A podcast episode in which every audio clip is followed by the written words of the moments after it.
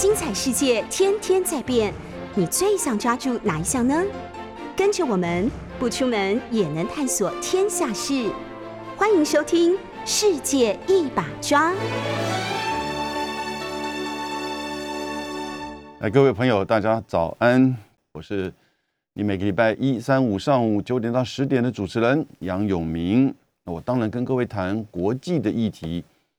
一方面，因为在这个台湾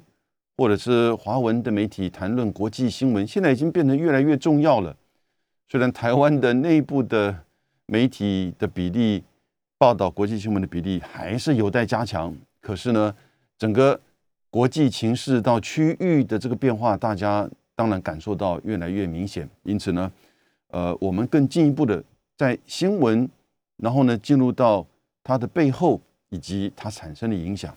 今天我们不谈美俄，今天我们也不谈立陶宛或者是哈萨克，我要跟各位谈，可能各位听过，那就是 RCEP，但不是只有 RCEP，而是 RCEP 能够推动。亚洲崛起吗？整个现在世界经济板块三个领域，北美、亚洲还有欧洲，其实大概在进入二十一世纪的时候就是这样子的一种形成。可是另外北美跟欧洲它都有一个就是建制化的自由贸易协定，北美自由贸易区现在叫美加墨贸易协定，以及欧盟。但是亚洲呢，一直都没有这样子的一个单一的整体的涵盖绝大部分亚洲国家的一个自由贸易协定。今年开始出现了，它就是 RCEP 区域全面经济伙伴协定。但它只是一个 FTA 吗？它能不能够使得亚洲成为世界商务经济的中心呢？这个问题质疑的人应该并不多。但是它能不能够推动亚洲的崛起呢？当然，他会问什么叫亚洲的崛起？这个可能不是只有经济面，它可能还是整个全球的政治经济到未来的整个国际的发展。哦，那现在当然主导的还是以美国跟西方美欧所建构的 G7 或是一点点 G20 的这个体制。不管是在贸易上、金融上，哦，还是在地缘政治、军事层面上，哦，但是呢，除了美国跟西方的力量逐渐的相对的衰退之外，RCEP 有没有能够帮助亚洲的崛起？哦，过去也许没有太多从这样子的思考或者讨论的这个角度。那更进一步问的是。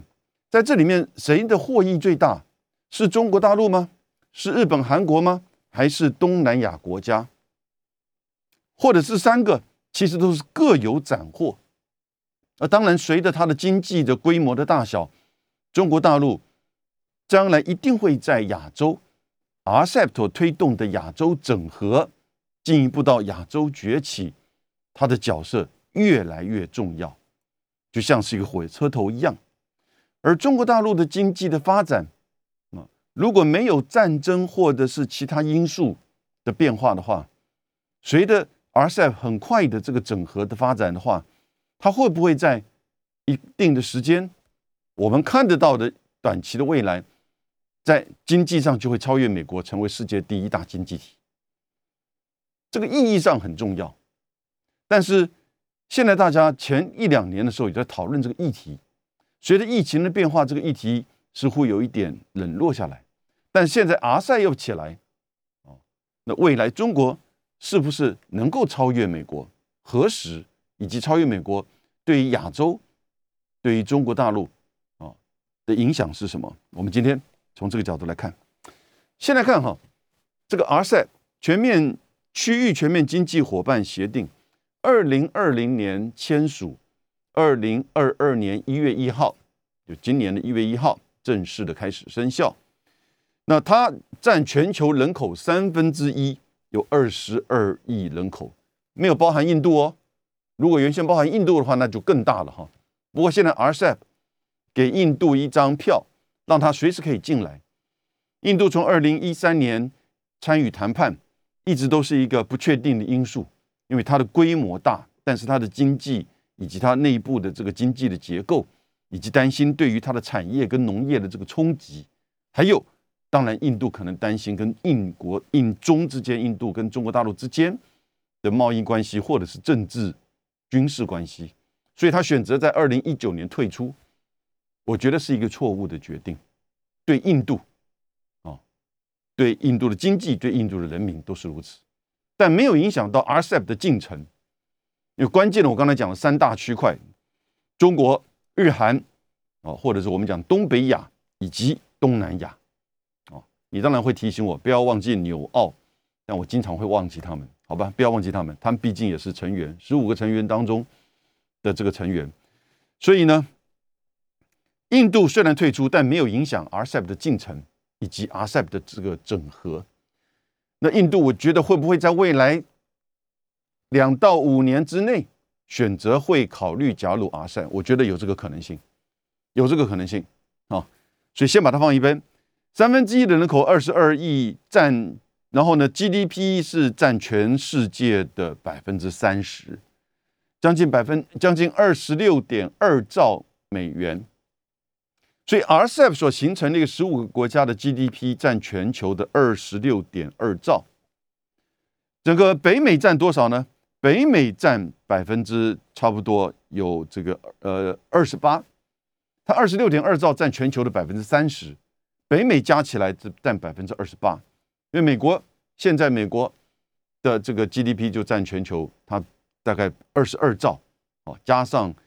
加拿大跟墨西哥。也许到二十四兆左右所以这样子的一个比例占百分之二十八。欧洲呢，整个欧洲的欧盟成员三十个，呃，二十七个国家啊，三十个是北约，二十七个欧洲联盟的成员加起来 GDP 占全世界百分之十八。所以你看，亚洲 RCEP 三十，美洲因为有美国二十八，然后呢，欧洲二十七个欧盟。这个十八，所以加起来已经占全世界的 GDP 绝大部分了哈。这个是 RCEP，它就规模跟数字。以前我们不能这样讲，以前我们说亚洲，你只能说日本怎么样，韩国怎么样，中国怎么样。然后也许你把亚洲加总，但你亚亚洲加总，你要不要算印度等等之类，总是会碰到一个问题。而且你加总起来意义也不大，因为它并不是一个单一的这个自由贸易协定、自由贸易区，虽然。从二零一零年开始，就有这个东协中国、东协日本、东协韩国、东协纽澳以及东协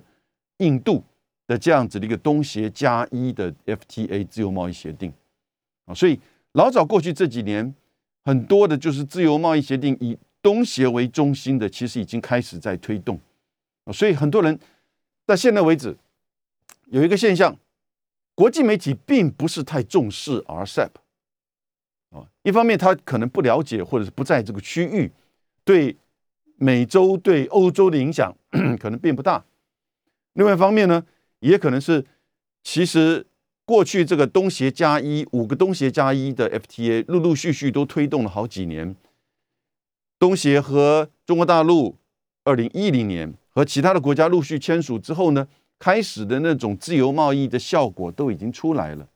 现在只不过是把它加总在一起，似乎感觉哎，好像也只不过就是一个一个加法嘛。但是呢，我觉得完全不是只停留在这样一个概念。西方媒体不重视这个可以理解，也许他没有感受那么深刻，但我觉得更深更重要的是，他根本不愿意去太彰显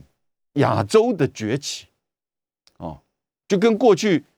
你看美国的媒体，在过去突然，在川普或者是川普要离开了后面的几年，才发现到原来中国已经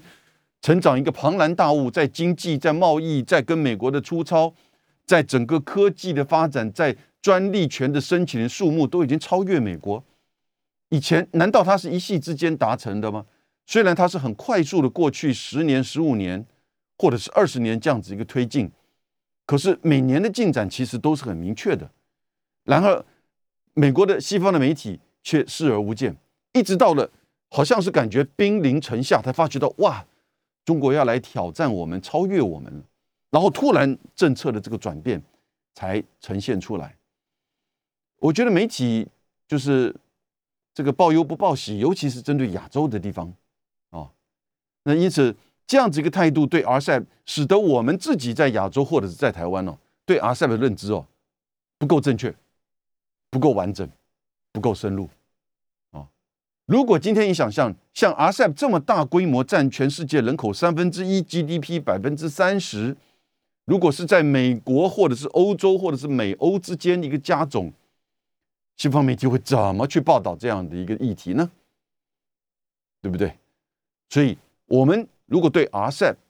啊，或者是亚洲的经济整合跟亚洲崛起，你还觉得听得太多，那你要换个想法了，你还没有听够。呃，这个不是在合理化我今天要讲的理由哈，但我只是要更进一步告诉大家，纽西兰自己去评估啊，纽西兰的政府自己评估，RCEP 预计可以为整个世界经济增加多少贸易量？一千八百六十亿美金，一千八百六十亿美金。但是呢，这个是在什么时段？纽西兰自己没有多讲，它应该是在可能。五到七年，也许估二零三五吧。纽西兰说，对纽西兰自己本身的贸易额会增加二十亿美金的贸易额。哦，只是一个小小纽，因为纽西兰在这里面，我为什么举它？因为它可能最边陲的，它的产品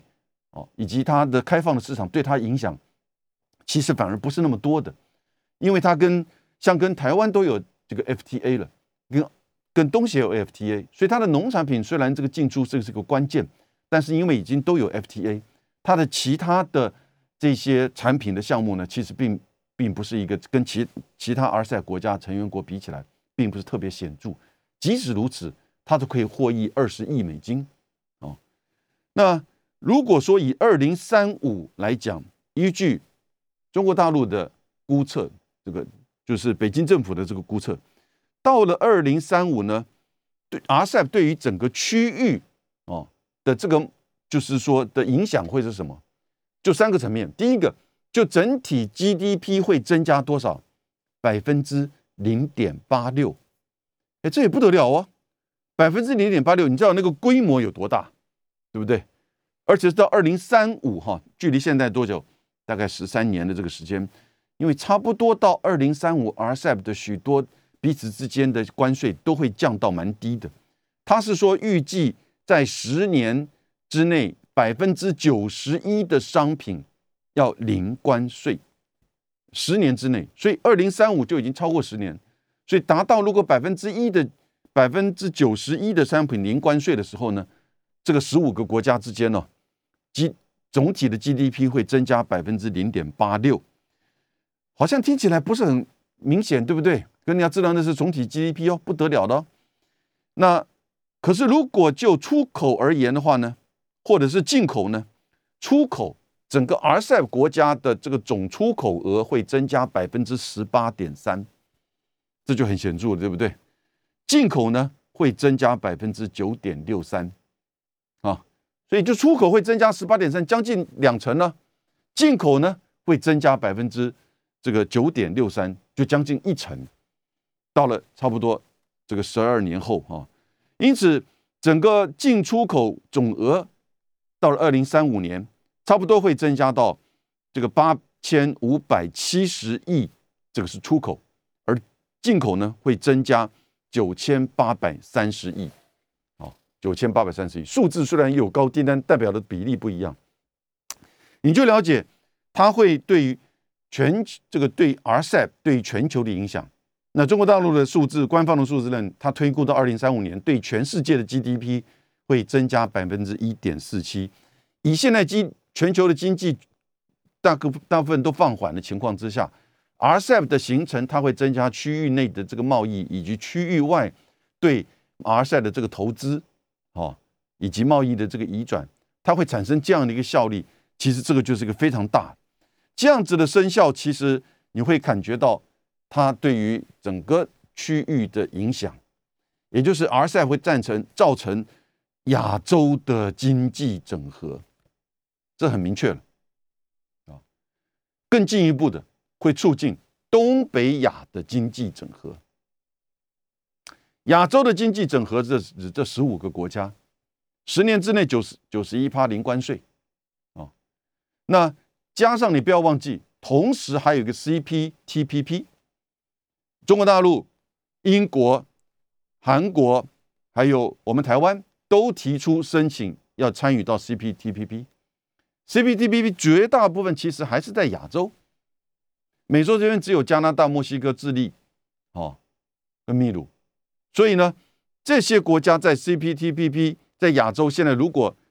现在排队的四个国家，如果有三个在亚洲也能够进去的话，哦，包含台湾也能够进去的话，你想想看，它所造成跟 RCEP 的相乘效应，或至少相加的效应，那就会更进一步的推动整个区域的整合。因为 CPTPP 其实是更快的加速零关税。贸易的自贸易自由化，还有就是行政障碍的这些减少，哦，以及呢，CPTPP 更进一步的针对在比如说这个争端解决、制裁权保护，以及呃投资哦，以及这个许多的这个层面，像是原产地原则，都采取更为严格的，比 RCEP 更进一步的。当然，他也在劳工、也在环境上面，哦，采取更为这个要严格的这个要求。所以你现在看到哈，各位，我们现在讲亚洲整合，或者未来更进一步到亚洲崛起，我们一直谈的 RCEP 是一个重要的发展。但是呢，你看更更往前一步，还有一个 CPTPP。过去早期的时候，在一三年、一五年的时候。我甚至有学生要写论文，是谈 RCEP 跟 CP 跟那个时候叫 TPP，是不是中美之间的经济的对抗？哦，这样子的一个说法跟概念在当时很流行。中国是主导 RCEP，要去要去抢亚洲的经济整合的主导权，美国就透过 CP 那个 TPP 来建构美国的亚洲经济秩序。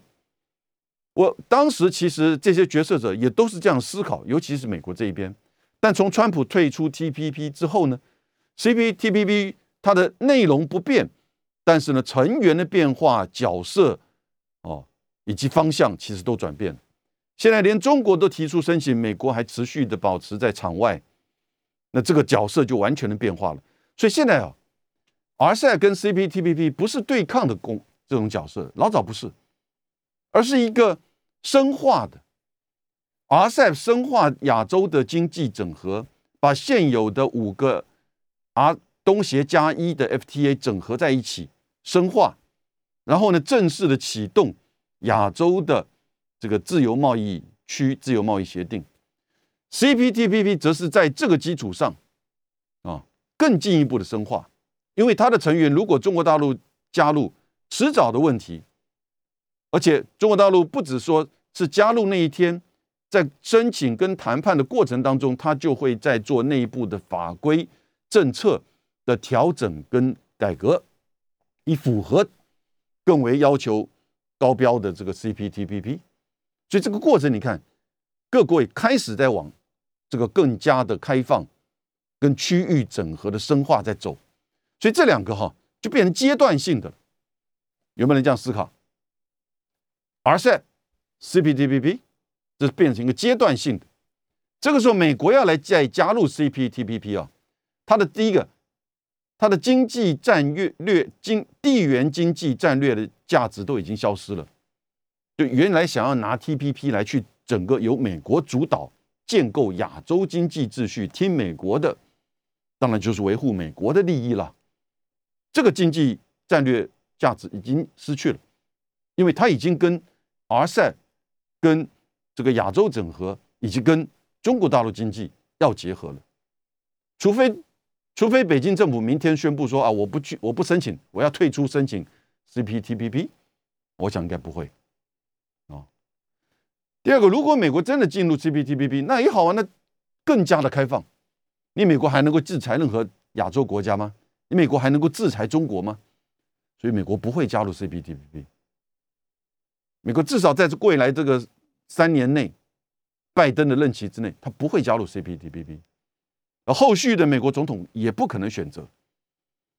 不只是因为对他的劳工或对他的投资，这是表面上讲法，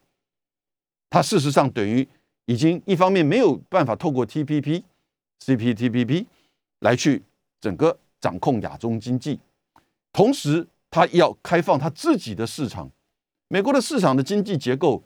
如果你像这样子开放，是很薄弱的，哦，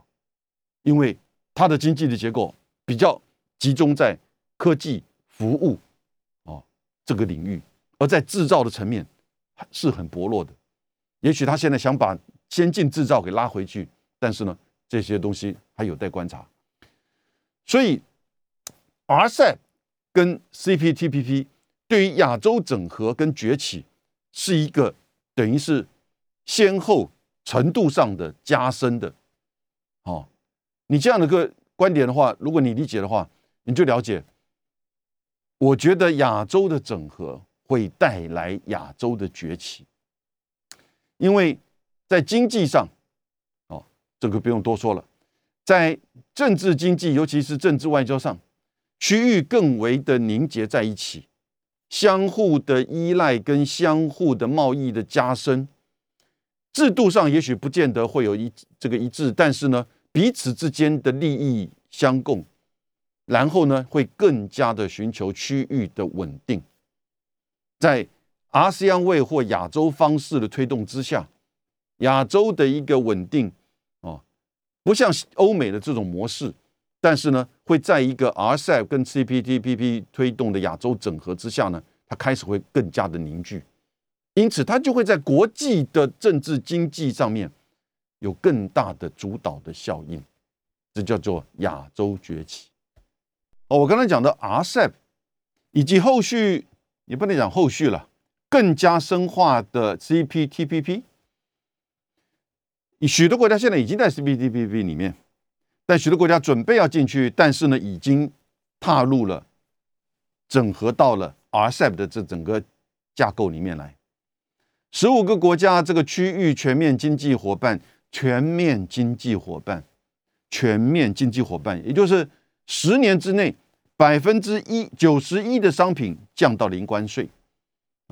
那现在其实已经大部分的国家有百分之六十到百分之七十包含高科技，那商品是接近零关税的，所以你给我更进一步，关税降低哦，只是才去掉贸易障碍的第一步。关税虽然它主要是针对货品贸易啊，货品贸易几万项、几十万项、几百万项不同的货品。每个国家都定不同的这个关税的比例，依照它过自己内部的这个经济的情况。但是呢，现在不管你是什么样的情况，你可以针对部分有的保留，但是这个保留有期限。虽然这个期限很多欧美国家的国家国家看起来觉得好长哦，为什么要等五年、十年，甚至有的时候二十年？哦，有一些要等二十年才能完全的，就是说进入到零关税。可是整个而言，大概十年之内，零关税的商品会涵盖达到百分之九十一。这第一个。第二个，针对所有的呃，就是原产地原则、贸易救济、服务贸易、投资、电子商务、政府采购、数字贸易，哦，有二十个章节都在这个 RCEP 里面。数字贸易现在因为它太重要，它又又被拉出来。这个新加坡、智利哦这些国家呢，又订了一个叫做数字贸易伙伴协议，或者我们台湾叫数位贸易 （digital economy）。那中国大陆已经表示说，可能考虑会加入啊，digital economy 数位贸易。而在呃韩国呢，韩国在这今年。还到现在为止，他还没有批准哦。但是预计他说他会在二月一号，也就韩国会在选举之前，他就会批准这个 RCEP。那 RCEP 的进入对在韩国到目前为止还不是一个任何的选举议题，因为韩国是在亚洲地区最积极哦签署 FTA 的它现在你看跟美国有 FTA，跟中国大陆有 FTA，可是哎，这个 RCEP 一个很重要的功能就是什么？韩国跟日本没有 FTA，日本跟中国大陆也没有 FTA。可是你现在 RCEP 签署，这十五个国家，包含日本、韩国、中国都在里面，也就实质上这三个国家，东北亚这三大经济体，哦，分别是第二、第三，韩国应该是在第十左右。已经形成实质上的 FTA 自由贸易的这个关系，本来他们就在谈的日中中日韩的这个 FTA，现在呢一定会继续的这个深化，继续的这个推动啊。那然后呢，你看它对亚洲经济的影响，第一个，整个它现在采取的哦，我听我我讲三点好了哈，我讲三点，各位只要记得这三点。第一个，它采取了一个很。宽松跟累积的叫做原产地原则，这个帮各位解释一下。也就是说，许多的产品进口出口的到台湾来，哦，或者是当然不不要讲台湾，我们不是这个阿塞里面，到某一个国家，他还要认定说它这个税率的高低，哈，是依据它的原产地原则。举例而言，它从新加坡出口到日本，那日本对这个商品。是不是认定新加坡的这个商品是依据它的原产地，它这个产品里面的这个比例？这有每个国家每个产品项目都有不同的规定哦。那如果说新加坡是做一个转口贸易或者是加工贸易，而它的比例并没有那么高，它可能是从马来西亚、印尼哦加总过来的零组件，然后呢在新加坡加了一个东西，甚至不是一个件，做一个这个整整个商品啊。然后呢，从新加坡出口，上面打了一个 Made in Singapore，出口到日本，日本不一定会接受原产地是新加坡，然后给他比较好的这个这个税率哦。所以你看这个就很复杂，对不对？很多的这个企业，他就会选择说，它的主要的出口的这个对象，比如说如果是日本的话，他就会去选择日本给予这个原产地国家比较好的关税的优惠的这个地方去做它主要的这个制造。但是呢，如果说它主要好的优惠是在，举例而言，柬埔寨，它做不到，因为柬埔寨没有这样子的群聚效应，或者是人力上，或者是这个成本上就会很高，因此它就可能要退而求其次。现在啊，这些问题通通没了，它可以把在这十五个国家，你只要在这十五个国会员国里面，你是在这里面加起来。而有百分之十的零件在马来西亚，百分之十在印尼，百分之十在就是说中国大陆，加起来已经三成了。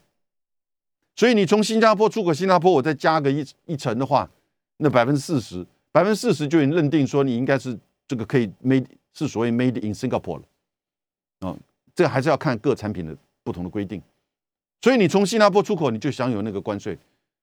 以及说你从新加坡出口的时候，你就享有现在 RCEP 的这样一个关税。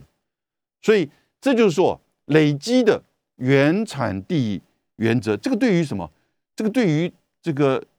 对我们区域内这个投资哈，市场都会加大，以及来自于区域外，不管是美国的还是欧洲的对亚这个亚洲国家的投资哈，也就是我们叫做这个所谓的这个 portfolio investment 啊以外的。Portfolio investment 是意义不大的。Portfolio 什么意思？公式包。那个公式包的意思就是你随时可以拎着走的。那通常指的是投资到你的股市、汇市或者是债券啊。你几几个按钮，你马上几分钟，你就可以把它这个从曼谷移转到法兰克福。这个叫 portfolio investment。这个其实哈意义并不大，但是它会产生，也许这种股市、汇市上、房市上。哦的这种龙井，但是呢，它产生的这个，它如果移转的快的话，也产生冲击。一九九七年的亚洲金融危机就是产生的。我们讲的 FDI，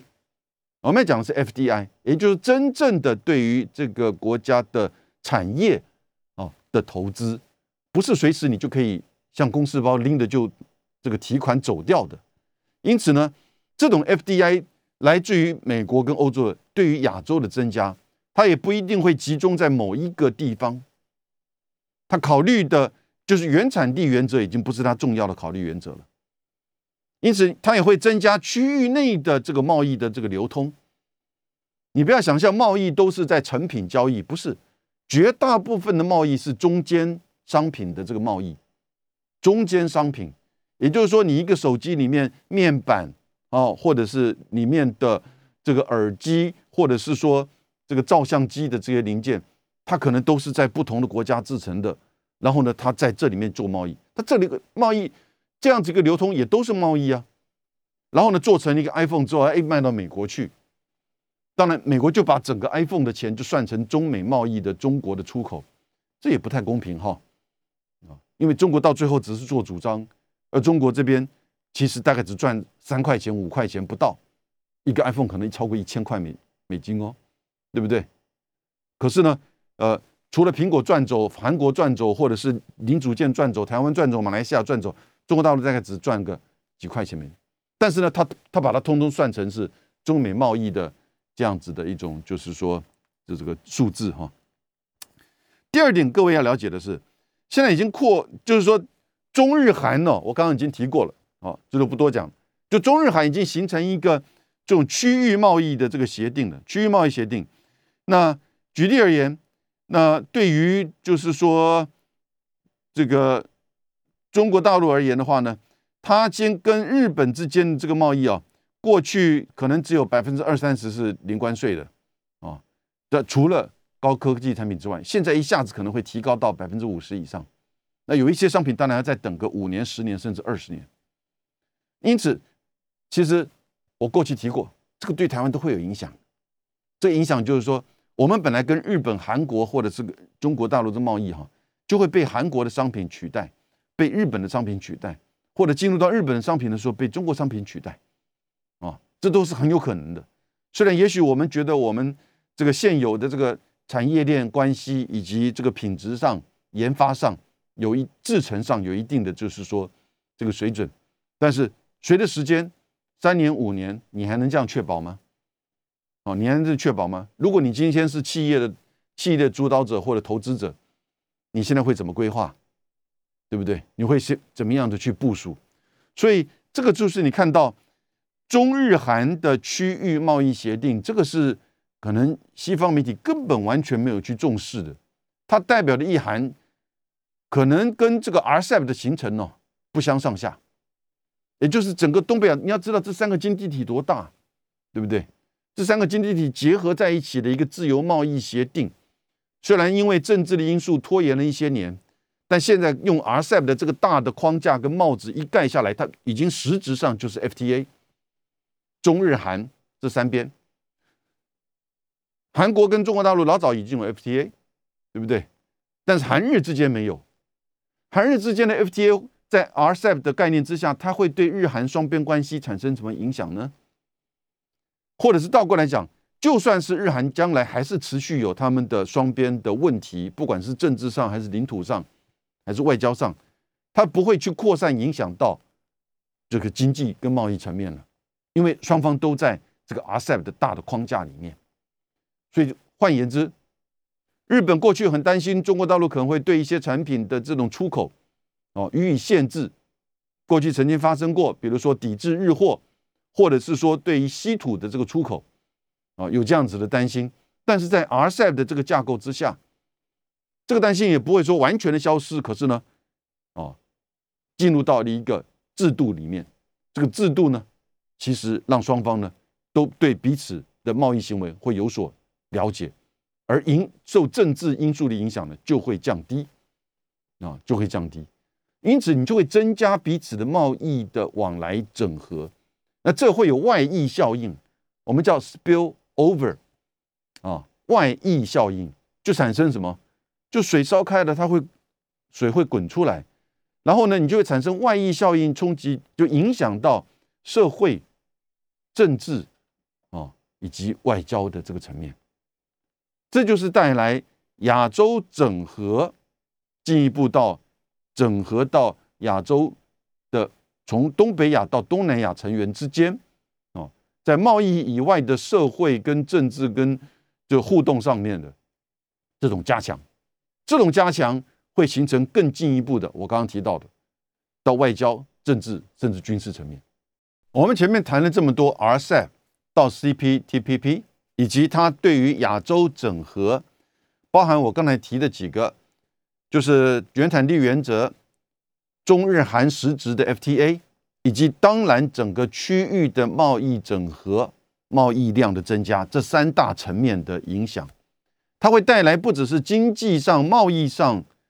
的这种量的增加跟整合。它会带来政治上跟社会上相互的交往跟互信，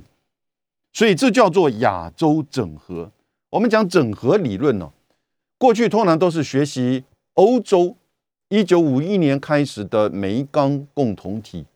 到后来整个欧洲自由呃欧洲经济这个协定哦，到欧洲这个这个叫做呃欧洲联盟，然后呢欧元。欧元到现在已经二十年了，二零二二年成立到现在，啊，现在超过十呃有十九个国家，刚开始十二个国家，到现在十九个国家用欧元，然后呢进一步的到了外交，甚至司法、社会的这个整合。可是欧洲每一个成员二十七个成员都还是主权国家，它还是用一个共识决，所以欧盟它并不是一个主权国家，欧盟。它最多就是一个叫超国家组织，它还是一个经贸组织，但更进一步到变成一个准政治的这个组织。可是你看，最近立陶宛跟台湾设这个代表处的议题，它也没有任何的欧洲的，就是讨论或者是它，所以欧洲的成员国还是自己做自己的决定。虽然他的决定可能会影响到欧洲，但是啊，在亚洲没有不一样。我们这个 FTA 不是走向一个政治性的这个组织。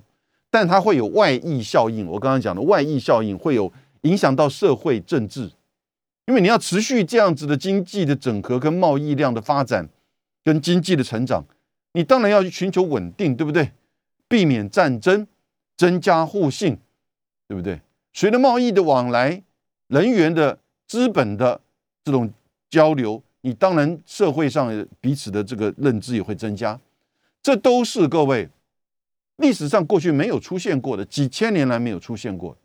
也许我们过去这十年、二十年已经有一点习惯于亚洲彼此之间经济的这种交往、投资啊，或者是贸易。但是各位，你想想看，当如果今天在亚洲的经济已经要取代、超越美洲，跟美洲或者是说跟美国或者跟欧洲的时候呢，你还没有习惯吧？你还没有习惯吧？当亚洲要成为世界的主导的时候，由亚洲来制定国际经济、国际贸易的秩序的时候，跟相关的规范的时候，啊，你还没有习惯吧？你还能想？你现在能想象得到吗？如果你没有办法想象得到的话，你可能要准备了。我觉得很快的，大概五到甚至这个五到十年的期间，当你想想看，十年之内，RCEP 的商品。百分之九十一进入到零关税的时候，它产生那个动能会多大？更不要说东，我就举个最简单的例子：东南亚，东南亚这十个国家，东协或东盟的十个国家，有哪一个国家？你告诉我，它的经济发展、科技水准，哦，GDP 还是任何层面能够跟？法国、德国、日本、韩国，或者是我们跟我们台湾比的，也许新加坡，但它规模很小，它很特殊。可是你知道，现在东南亚加起来六点五亿人口，已经加起来，因为它已经是一个自由贸易，本身自己东南亚老早已经是个自由贸易协定了。它加起来十个国家的经济的总额呢，已经世界排名第七还是第八的经济体。预计到二零三五到二零四零年，它会成为世界第四大啊，而它跟中国大陆的贸易已经是第一大贸易伙伴。二零一零年的时候呢，中国大陆跟东东协签订了东协加中国的 FTA，那个时候双方的贸易总额多少钱？你知道吗？四百亿美金。二零二一年，去年。哦才结束的去年，中国大陆跟东南亚的贸易总额超过了八千亿美金，十年二十倍，十年二十倍，从四百到八千，二零二零年东南亚就已经超越欧盟跟美国，成为中国大陆第一大贸易伙伴。所以你看看这几个国家，你更不要说也日本，日本在二零一零年的时候，中国大陆就成为日本的第一大贸易伙伴。那日这个韩国呢更早了，韩国大概是二零零三年跟零五年的时候，跟我们台湾一同差不多同一个时间，中国大陆成为台湾跟韩国的第一大贸易伙伴。我们台湾这个去年的整个对外的贸易百分之四十三点八是跟中国大陆跟香港。所以我在这边把这些数字陈列给大家。我们现在讲一些论述，一定要有一些数字，一些有一些基础，而且这个数字是这个可验证的哦。所以中国大陆现在的这个经济，而且还进入到了一个转型的结构。我必须要说，这个转型的结构所带来的这个深化的影响是更深刻的，因为它不走美国模式。美国模式我刚刚讲的，重服务业。然后呢，重科技，哦，这是美国的强项。当然，它的军工复合体在这里面也是很重要的角色。可是，中国大陆其实过去的的确确在这个服务业、在网络、哦，在金融这一块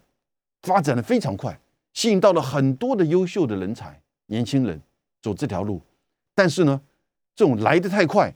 累积的太快。让大家沉迷在这整个过程当中，而它当然也会形成一种，就是说垄断，哦的这种效应。所以呢，现在看到它从去年到现在开始推动是要走德国模式，也就是什么以制造为业为准。所以现在过去这几年，中国大陆有几个企业进入到全世界前十大、前二十大，现在一个一个都下来了，那股。股市的价值，股价都往下掉。但是你看到，像比如说宁德时代，宁德时代现在是全世界自动车、电动车制造电池最重要的，而且几乎没有办法取代，美国也不敢去制裁它。在这样一个累积的之下，你当然说 RCEP 对中国大陆加强这个产业连接，巩固。以中国大陆跟亚洲的红这个供应链，好吧，你就叫它红色供应链好了啦。有没有巩固的效应？当然有，对不对？而且本来中国大陆跟韩国呃跟东南亚这个供应链，就是因为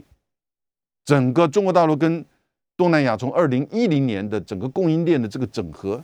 啊，贸易的这个整合，当然再加上韩国、日本跟我们台湾对于东南亚的投资。才会有今天东南亚发展，而各位东南亚随着 RCEP 成立的发展呢，哇，那更不得了。如果你现在真的想去一个这个，就是说经济在亚洲的这个经济的发展的，就是说最亮丽的地方，你就要到东南亚去啊，你就要到东南亚去。你想想看，随着这个整个铁路，像是中老中辽铁路哈，整个这个泛亚铁路的这个建构啊，以及整个 RCEP 的这个形成。东南亚现在虽然我刚刚讲六点五亿的人口，然后呢人口红利非常好，百平均二十七、二十八岁，但是我在讲重点是中国在这里面整合的效应呢，它带扮演的这种火车头的角色是很快的。因此，你觉得许多国际的经济机构，英国的、美国的、日本的，在从前年到去年都不断的有数字。提出来说，中国大陆会在二零最早的时候讲二零三几年，后来二零三零年，那甚至有个数字，这个叫做野村证券总和研究所说，会在二零二八年，中国大陆的名义 GDP 将会超越美国。现在我们刚刚讲了，美国是二十二兆，中国大陆是十七兆，所以现在中国大陆是美国的七成多一点。啊七成多一点，所以什么时候会超越美国？美国持续当然也会增加，哦，会在二零二八年吗？二零三零年？时间点其实真的只是一个迟早的问题，重点不是在哪一年，而很可能就会在我们 RCEP 十年之内达成百分之九十一零关税的这样子的一个这个时间点来临的时候呢，中国大陆就会在名义 GDP 超越美国，而这个超越美国成为世界第一大经济体所带来的意涵，就不仅于在贸易经济的层面，它也有区域跟国际的效应。区域就是中国在整个区域亚亚洲的这个区域的重要性，而且不只是在 RCEP 的十五个国家的这个区域。它会更进一步扩散到“一带一路”的这种覆盖的这个层面，啊，以及跟它主要的贸易伙伴之间，到国际的层面，你就会看到中美之间，啊，当然这不是单纯的经济竞争。从现在开始，你就看到美国已经铺成了所有政治、军事以及意识形态上的这种新冷战的竞争的架构，而美国跟中国在接下来这个十年会是激激烈竞争。激烈对抗的大国的竞争的态势，今天到这边，谢谢大家。